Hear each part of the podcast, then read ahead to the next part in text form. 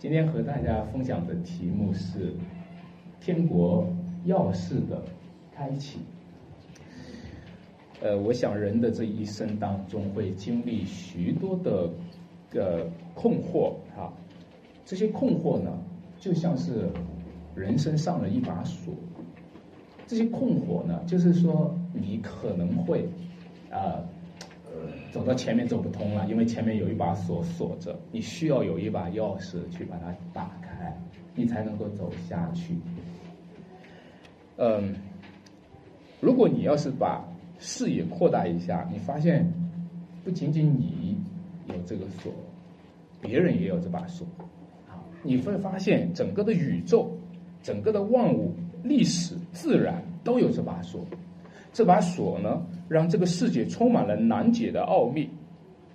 所以呢，我们今天可以这么说吧：宗教和哲学都是想要解开这一切的奥秘。宗教和哲学都是想要解开这一把锁。宗教和哲学呢，就好像是什么呢？有一把锁锁在那里，谁也打不开。然后呢，请来了一个一家、一个一个的开锁的师傅，一家一家的开锁公司。然后来想要把这个锁打开，然后使劲的使劲的浑身的解数都是无效的。在启示录当中呢，曾经描述了这个图景哈，在启示录第五章描述到说，做宝座的他的右手当中拿着一个什么书卷，对吧？在那个书卷上，他是用什么漆印封严了啊？封严了，就封严了，意思就是说，啊。上锁了，啊，上了七把锁，天下人家没有人能够打开，所以当时候看到异象的约翰就大哭，天使就给他说：“哎，不要哭，因为有一位能够打开锁的，这位是谁呢？被杀的羔羊啊，他能打开锁，他曾经被杀又已经复活了，他能揭开这七。各位弟兄姐妹们，所以今天呢，我们读到这段经文呢，就把这个钥匙给你读出来了。因为有天国的钥匙，怎么样呢？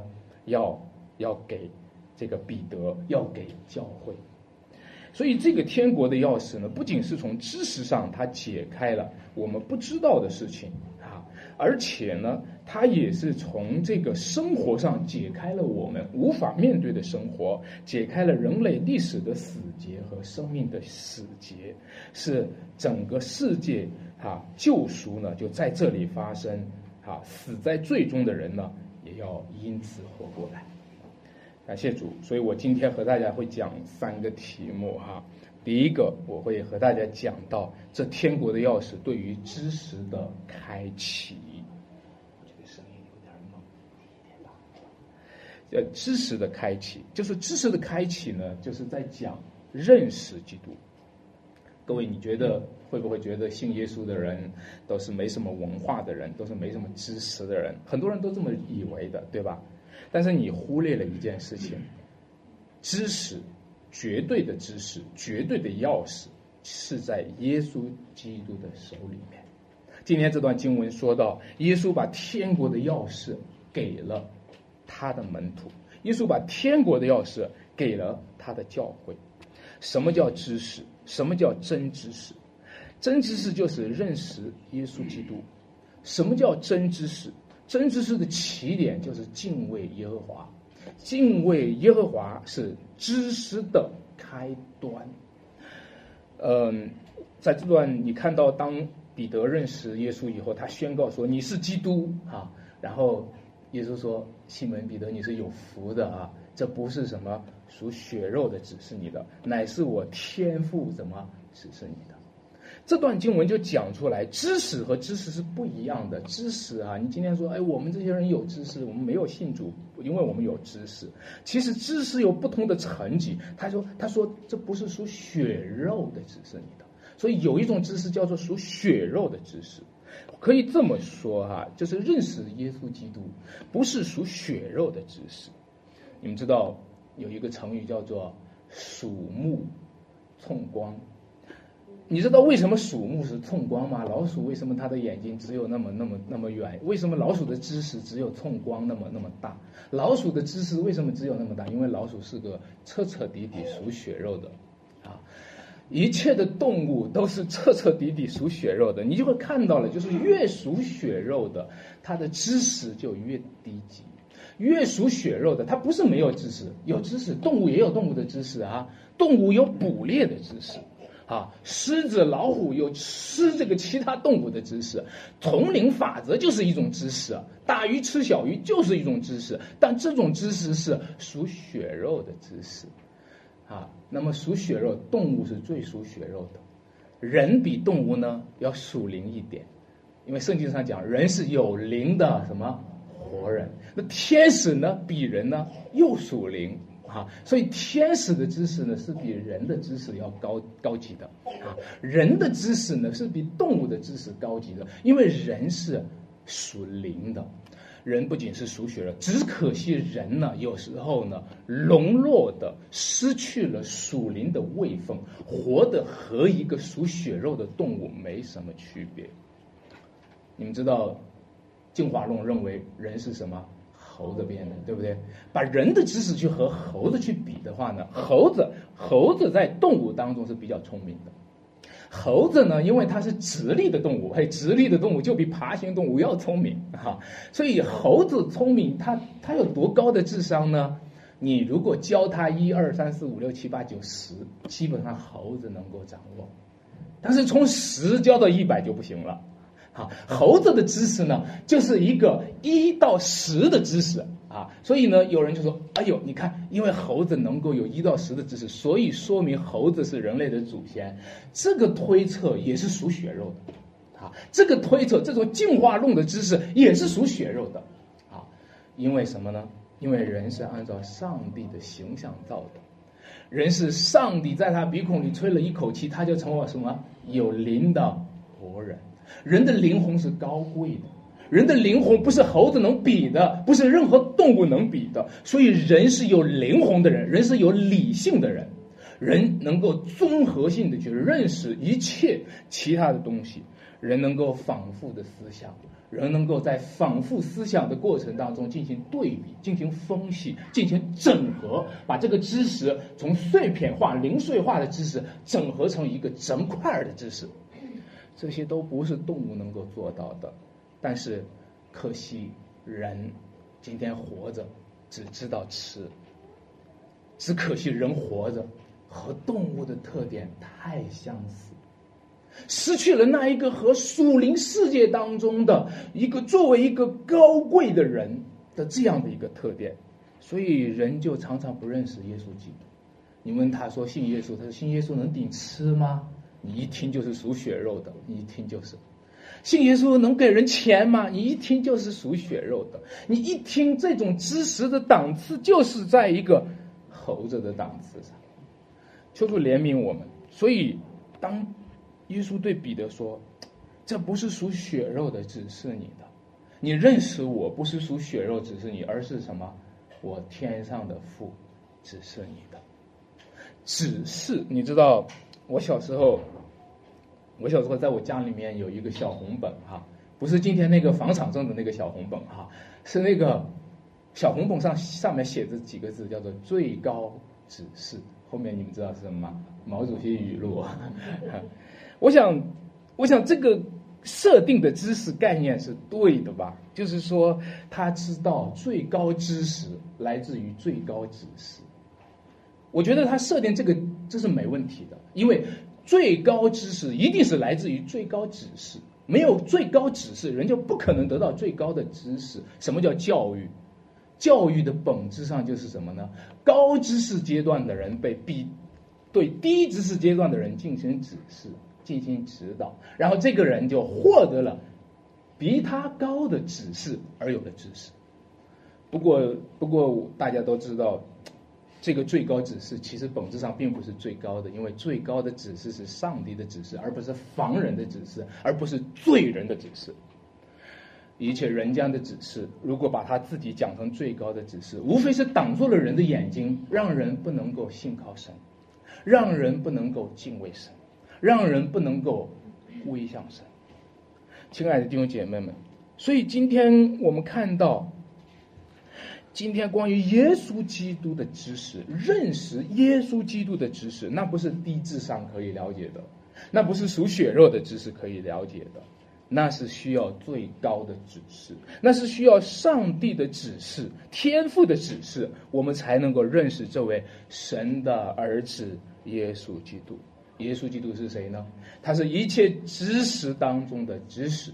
耶稣基督是谁呢？他是一切奥秘当中的奥秘。耶稣基督是谁呢？耶稣基督是上帝在他永恒的智慧的旨意的核心和中心。你说怎么可能呢？一个认识耶稣有那么重要吗？其实你知道吗？太多时候我们轻看了耶稣，我们轻看了上帝的知识，太多时候。我们用轻看的态度，就把我们放在一个前提上的无知状态，一个前提上的无知状态去讨论耶稣，你知道吗？耶稣是谁？他们很多人列出来一系列名一系列名单，叫做你是耶利米，你是以利亚，你是施洗约翰复活了，对吧？你知道吗？这些人都是什么人呢？先知。我觉得今天在中国传福音太难了，因为。大家都在前提上的无知去讨论先知。我们今天能够了解耶稣吗？我们都在前提上轻看了耶稣，我们轻看了先知的教导，我们轻看了上帝的全知，我们轻看了上帝在他全知的知识当中那个精华所在，就是他的儿子耶稣基督。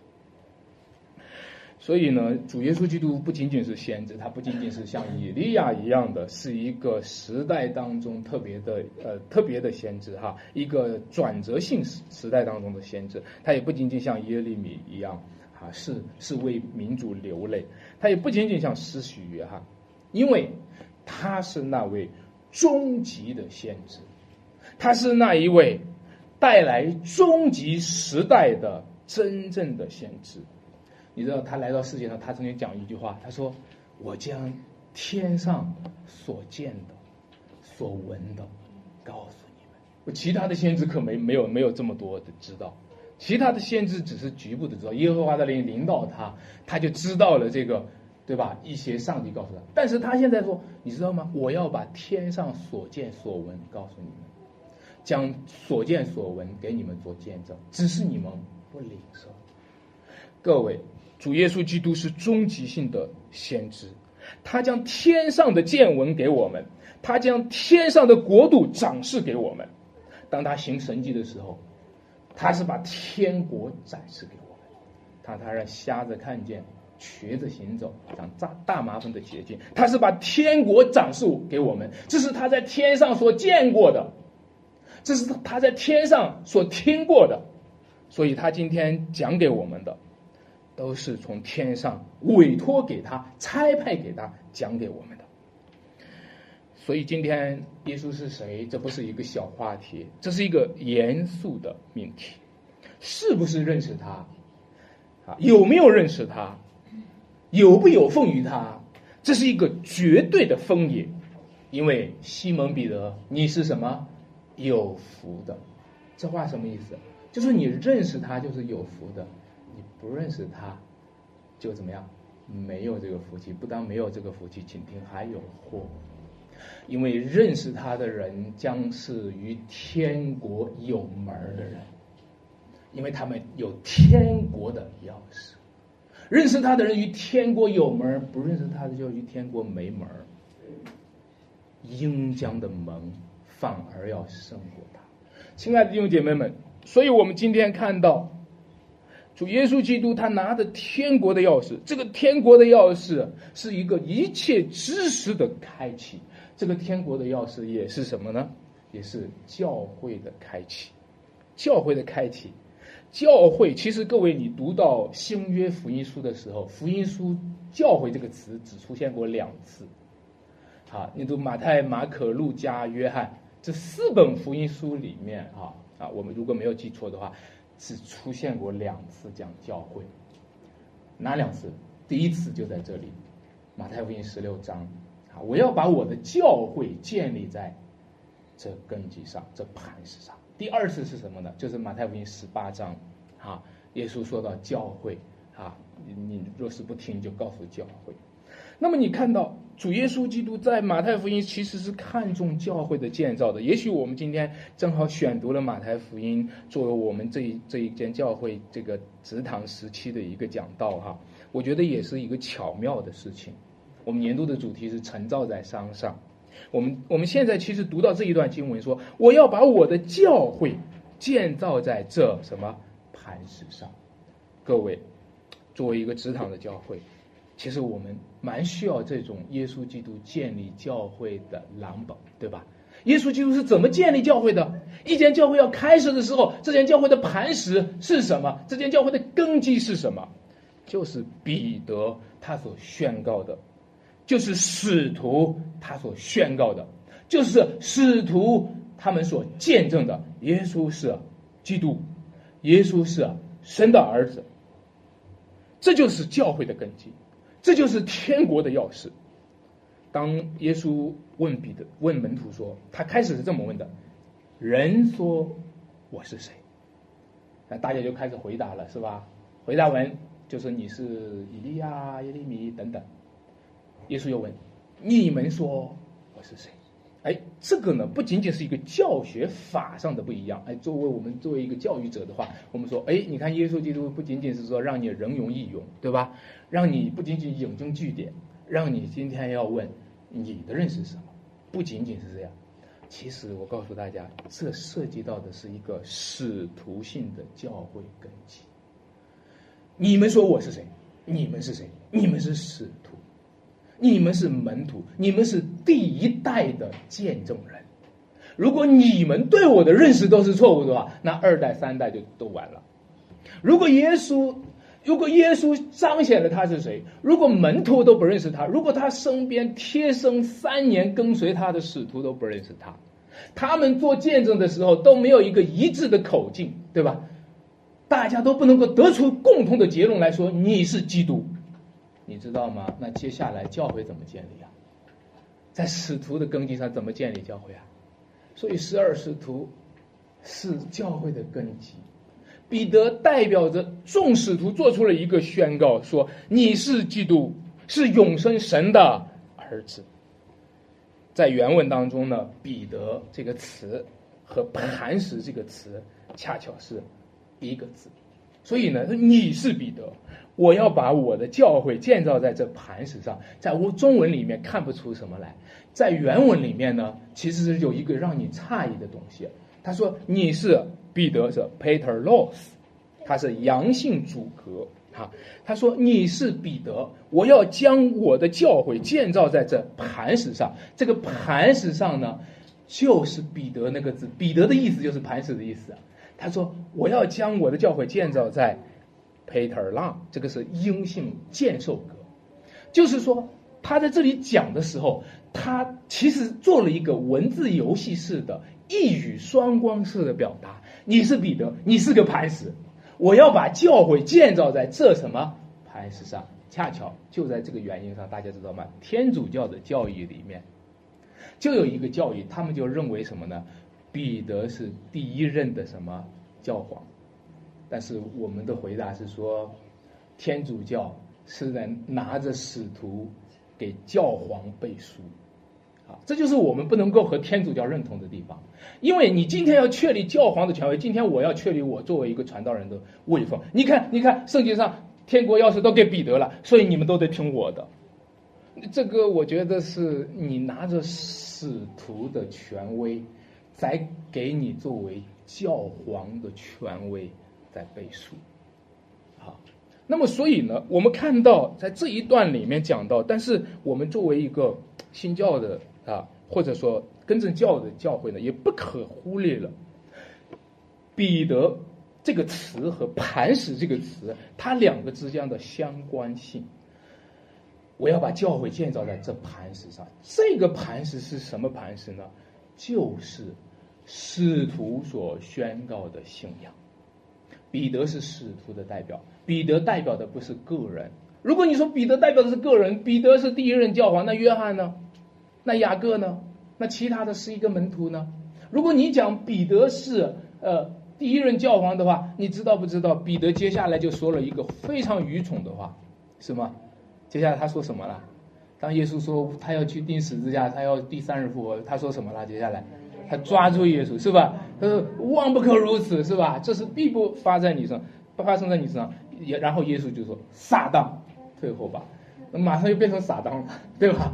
所以这个也好像有一个寓意性的。如果你要是真的把彼得当做教皇，恐怕就把彼得变成撒旦。如果你一味的在高举着一个教皇，你知道不知道？你知知道不知道？彼得那么犯错的时候呢？历代的天主教的教皇有许多都是相当虔诚的人。历代的天主教的教皇并不是说随随便便选上的，但是的的确确，当把教皇成为无物的时候，那些教皇反而倒扮演了撒旦的角色了。所以呢，我们在这里看到的，其实呢，教会的根基不是彼得个人，而是彼得和使徒们，他代表着使徒们做出的见证、宣告的信仰。他说：“你是基督，是永生神的什么儿子？”也许讲到永生神的儿子基督，对我们来说陌生。一个是基督是个希腊文，听起来也听不懂；第二个呢，你是永生神的儿子，听起来这也有点听不懂。让我给你讲一个。中国的词汇，你也许会吃一惊。这个词汇叫“天子”。如果今天用一个词做“你是天子”，哇，你知道这个是石破天惊的事情，对不对？哦，你是基督，你知道基督是原文是受高者，就是受高的君王。你是永生神的儿子，你知道吗？讲到中国人就是这样。讲神的儿子，永远讲讲永生神的儿子没感觉，讲天子就有感觉，讲天子有感觉，但是天子高呢，还是永生神的儿子高呢？是永生神的儿子高，是永生神的儿子才是一切天子的影像的本体。亲爱的弟兄姐妹们，他是谁呢？他是独一的天赋上帝，他不是皇帝搞立的，他是上帝搞立的君王。他是上帝旨意当中命定的整个世界万有的承受者，宇宙历史的终局将要归他所有，在宇宙历史的终局上，他将要被显明出来，他是万王之王，万主之主。古代的皇帝被称为天子，但奇怪哈，天子从来不提到他的天赋，很奇怪。天子从来没给我们讲讲他的天赋是谁，但是我们看到今天这一位神的儿子，他在讲天赋。那些天子每一天都告诉老百姓：“我是天子，我是天子。”但是你们都不许拜天父啊，天父只能我一个人拜，你们就拜你们家父亲就行了，你们就父为子干，啊，君为臣纲，你们拜我，拜你们家爸就行了。这个就是伪天子，伪造的天子。但是耶稣基督却说：“若不借着我，没有人能到父那里去。谁在垄断了我们和天父的关系？谁在夺取了我们要进入天国之门的那个地方？他挡在门前不让进。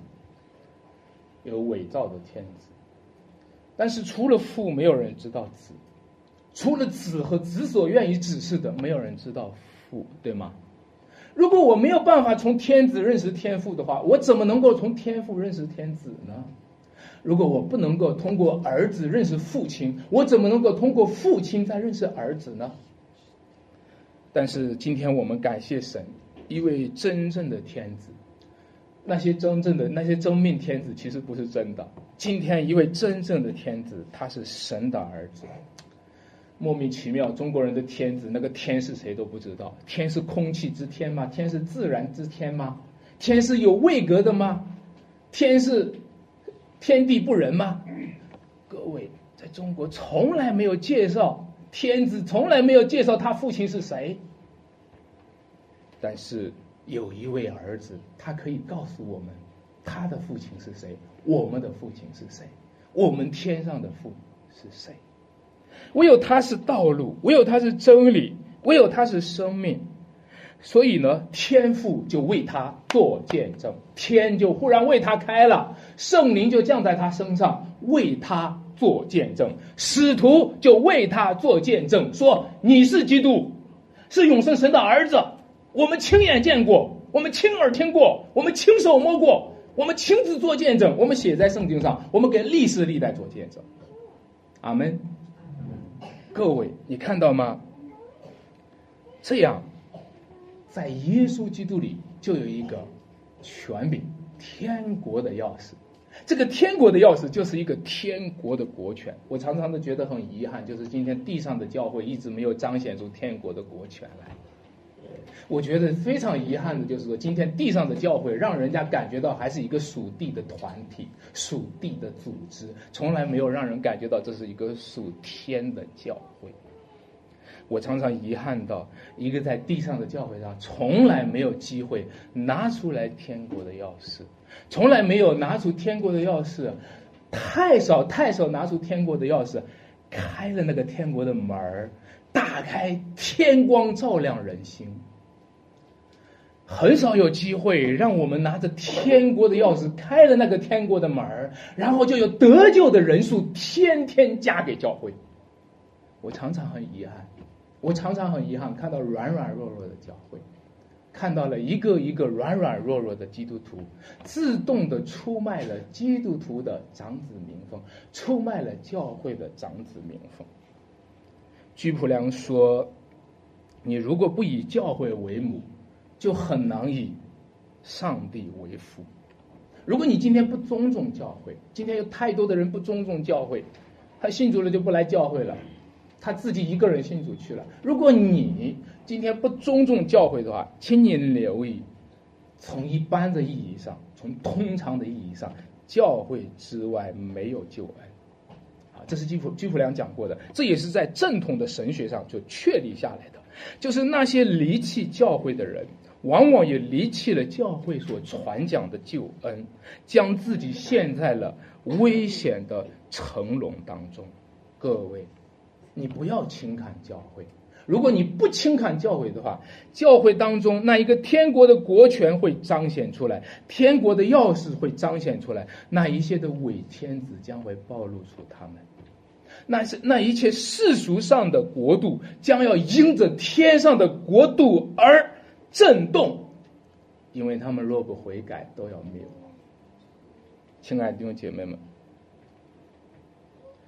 王一牧师讲到这一段的时候，他提到一个故事哈，这个故事我也记不得具体细节，说一下轮廓吧。就是说有一个军队哈，攻打一个村庄，当这个军队攻到村庄，你攻破城以后，就到了这个这个巷子里面，叫做巷战哈，就巷战是最激烈的，就是你就面对面的，不能够打远炮远程炮了，对吧？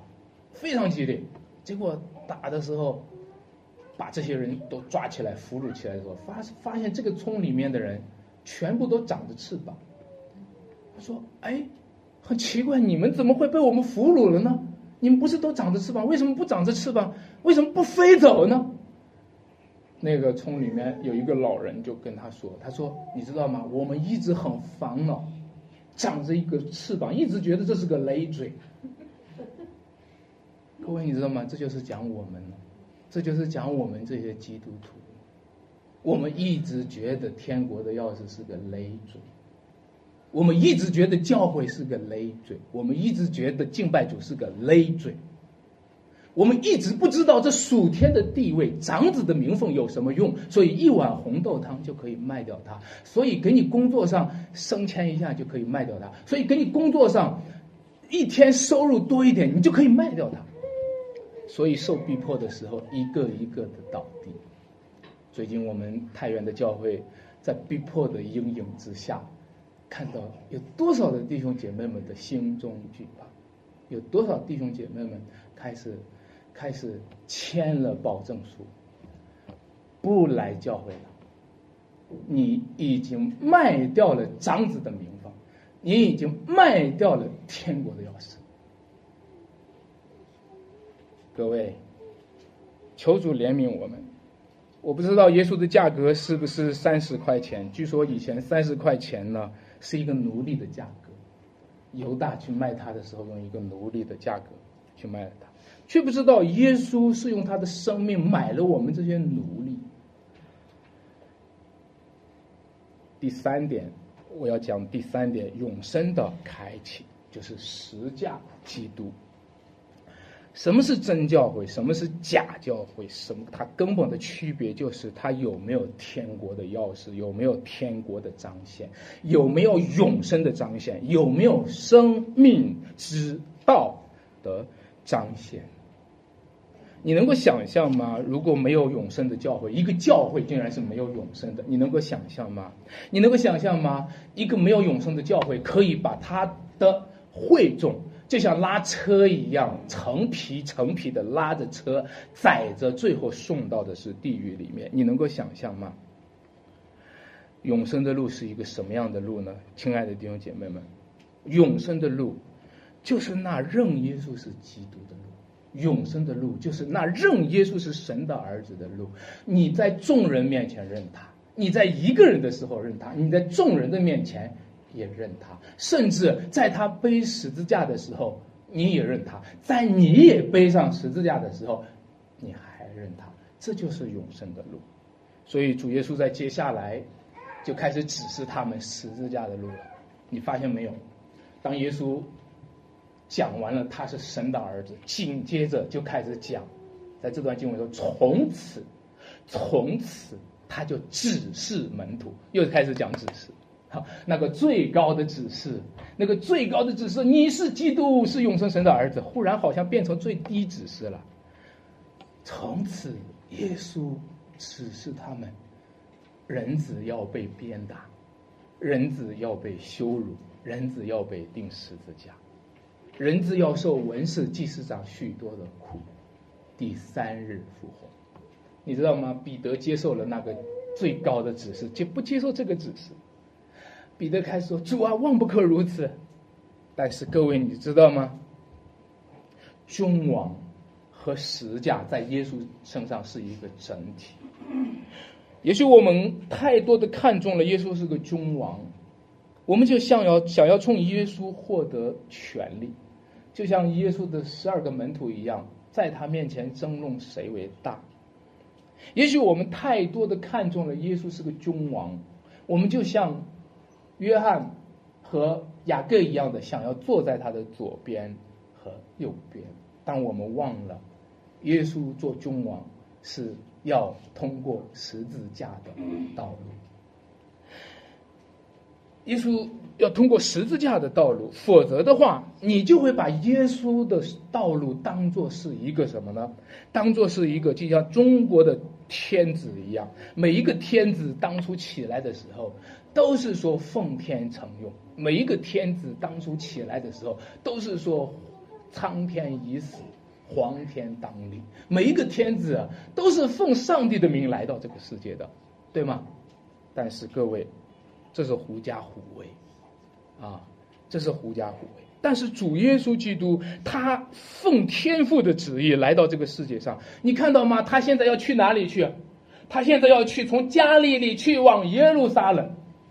耶路撒冷是什么地方？耶路撒冷是京都，耶路撒冷是大军的京城。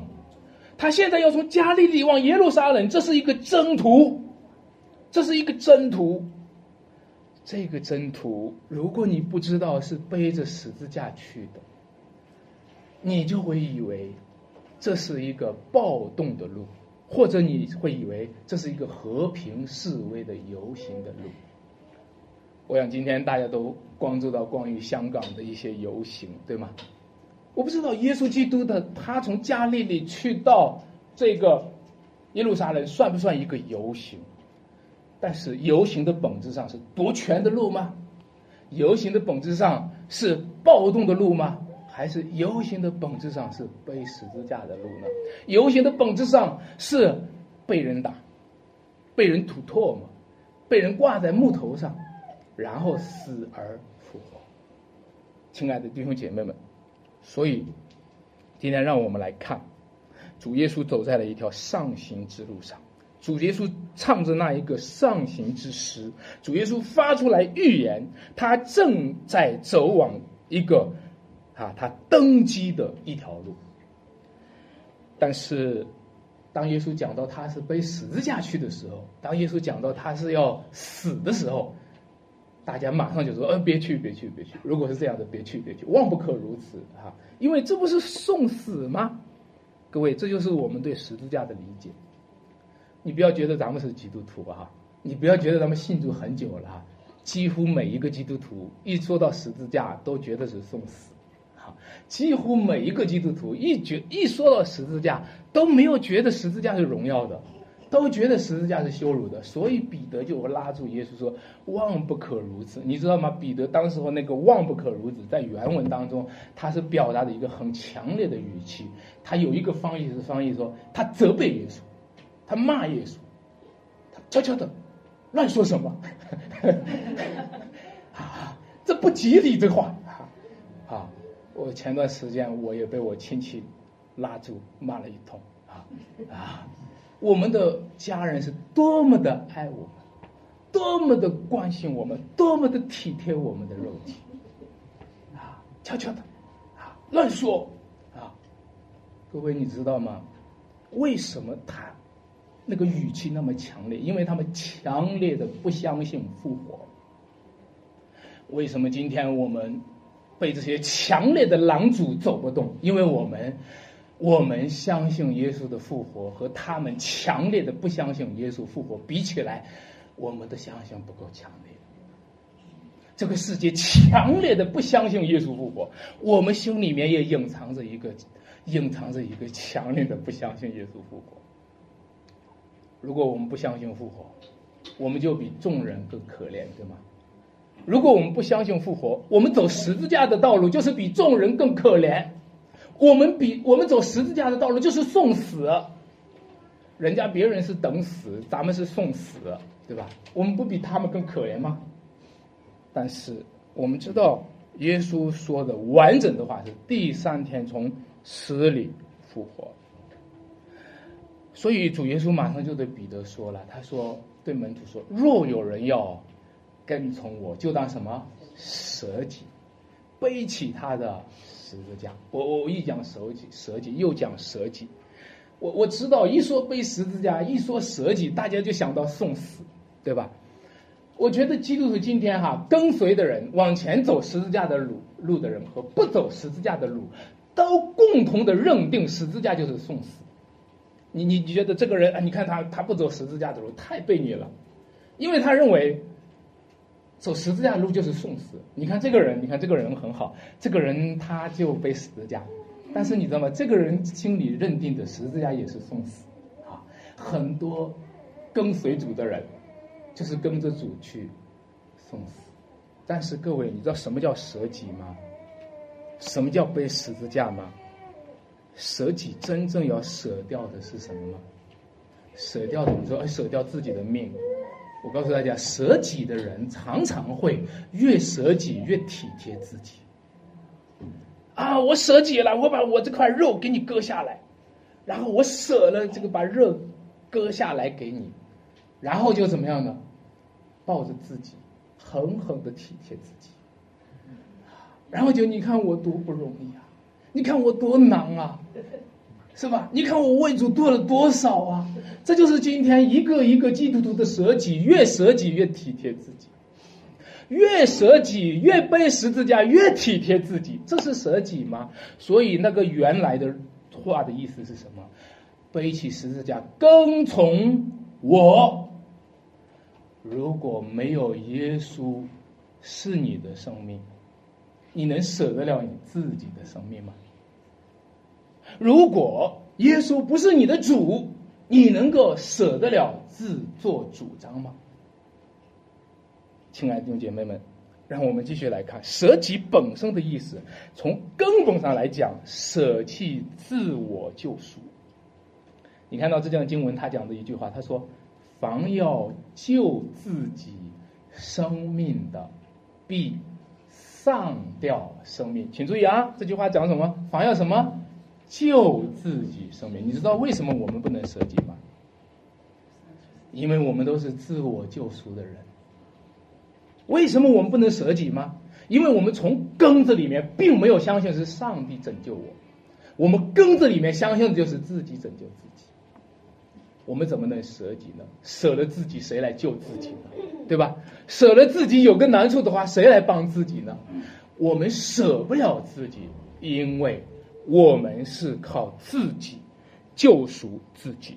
所以，一个人自我中心的本质是自我救赎；一个人自我中心的本质是自我崇拜；一个人自我中心的本质就是自己当自己的上帝，自己向自己下拜，自己感恩自己啊，自己感动自己。各位，什么时候我们有真正的敬拜？什么时候我们真正的把荣耀归给神？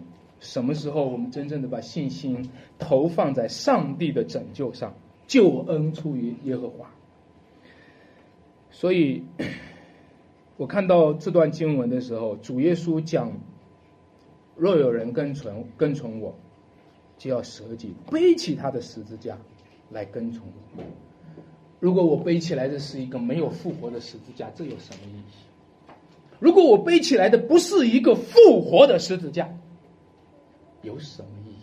那不不过是送死。如果我背起来的十字架不是一个有荣耀的十字架，有什么意义？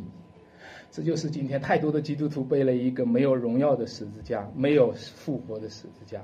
当耶稣快要钉十字架的时候，你知道吗？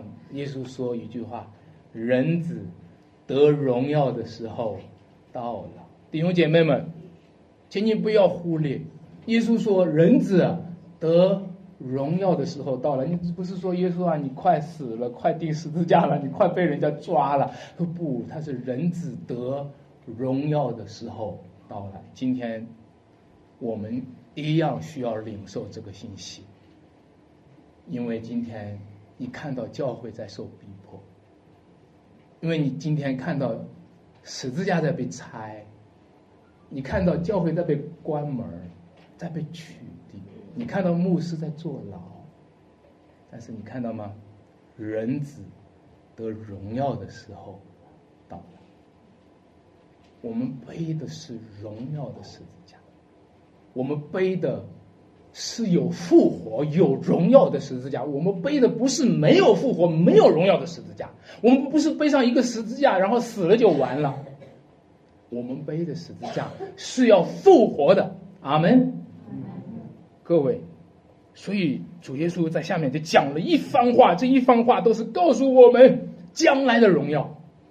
他说：“将来你要看见人子在他父的荣耀里，同着众使者什么降临。”他说，他还说了一句话，让你有点听不懂。这句话说什么？他说：“我是在告诉你们。”葬在这里的人，在每场死位之前，必看见人子降临在他的国里。这句话是解经上的囊处，这这句话解起来不好解，但是让我告诉你，如果你看见人子的荣耀，你就会知道，很多的使徒，他们不是在尝死位。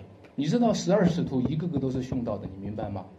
十二个使徒除了是。使使使徒约翰以外，都是殉道的。那么一个个都是殉道的，那使徒约翰都被抓到拔摩海岛，是不是？都去坐牢了。那你说这些殉道的人，这些受苦的人，这些背十字架的人，他们尝了多少的苦味呀？他们尝了多少的死味呀？想一想，现在坐牢的牧师，想一想现在。现在那些受苦的那些基督徒，他们尝了多少的死味呀？但是主说：“你知道吗？在这里的人，将要有人没有尝死味，没有尝死味，他们却看见人子的荣耀。”各位弟兄姐妹们，你知道尸体坊，尸体坊被石头打死的时候，他尝的不是死味，你知道吗？他看见了什么？他看见天开了，他看见人子站在父神的右边，他看见人子的荣耀。你今天看见了吗？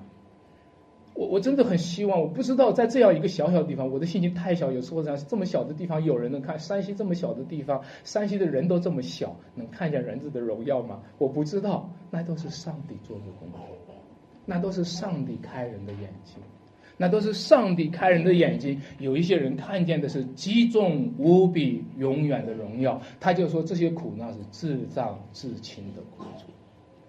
谁今天看见这些苦难很大？谁今天早早的就把自己的信仰给退了？谁今天早早的签了保证书，不要信耶稣了，不要去教教会了？谁今天看见了这些逼迫就那么大的权势？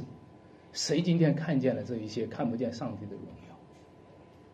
各位亲爱的弟兄姐妹，我们今天要背的是什么？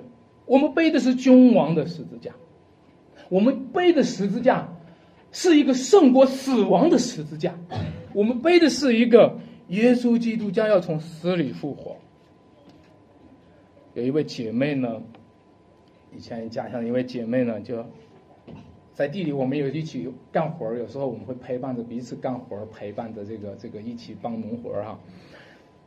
丈夫说了一句不高兴的，说让她不高兴的话，她很生气，然后把那个地里的庄稼一下这个和解一下就扛起来，使劲扛起来，堵堵着气，憋着气。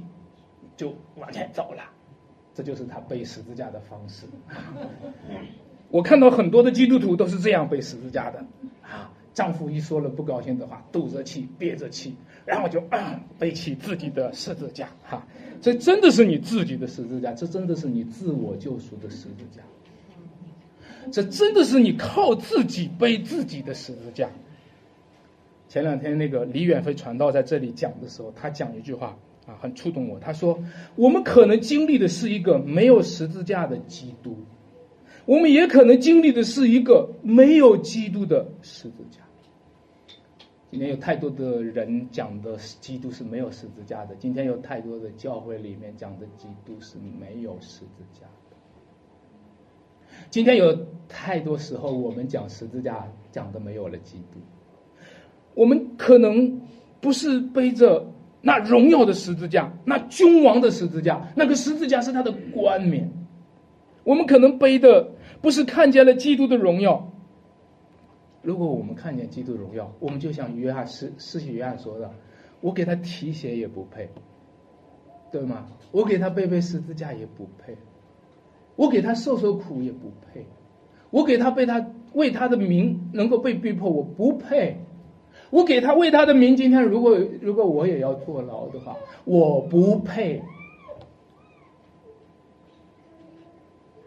各位，这位主是荣耀无比的，你知道吗？天国的钥匙就在这里，天国的钥匙就是那一位荣耀无比的基督背起了那卑贱的十字架，他要打开这世界上一切关闭的门然后天国的门要从此打开。阴间的门却不能胜过他。那些没有这个钥匙的人，那些不能进入天国门的人，却被阴间的门给通掉了。亲爱的弟兄姐妹，请问在你心里掌权的是什么权利？是阴间的门吗？请问在你心里掌权的是什么权利？是死亡的权势吗？请问在你心里面掌权的是害怕被逼迫，害怕你的生活受到亏损吗？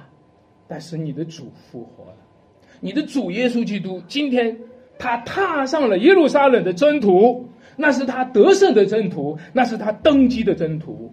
从耶路撒冷那个地方，他死了，他复活了，他升天了，他坐在天父的右边，将来他要再来统管这个世界。我们一起来祷告，全能圣洁的主，我们感谢赞美你。谢谢你今天上午的时候将你的道向我们显明出来，我们充满感恩的说主啊，我们是愚钝的人，我们需要你开启我们的智慧，让我们认识基督，因为唯恐我们不知道你是谁，我们眼睁睁的错过了你是谁，我们眼睁睁错过了永生的门为我们打开，天国的门为我们打开。主啊，既然如此，就求你在我们中间开工吧，求你在我们中间开启我们的心窍吧，求你在我们中间让更多得救的人数增加吧，求你让我们中间不是虚浮的人数，是得救的人数增。加，是让我们悔改，是让我们归向你，是让我们背起十字架跟从你。主啊，你的十字架是荣耀的，是伟大的，是配得我们跟随的。亲爱的主啊，在这个幕后的时代当中，用你的声音呼喊，让死去的人活过来，让坟墓里面的人活过来，让坟墓里面的人走出来。感谢赞美主。求你与我们同在。还有什么声音比得上天国上的声音？天国天门里面的声音铿锵有力。还有什么样的声音能够像这种天籁之音环绕我们的生命，让我们这些层层的坠入在死亡中的人可以苏醒过来？求你帮助，求你在我们中间做奇事、做行事，荣耀归给你，将平安赐给我们。祷告奉主耶稣基督得胜的名求。阿门。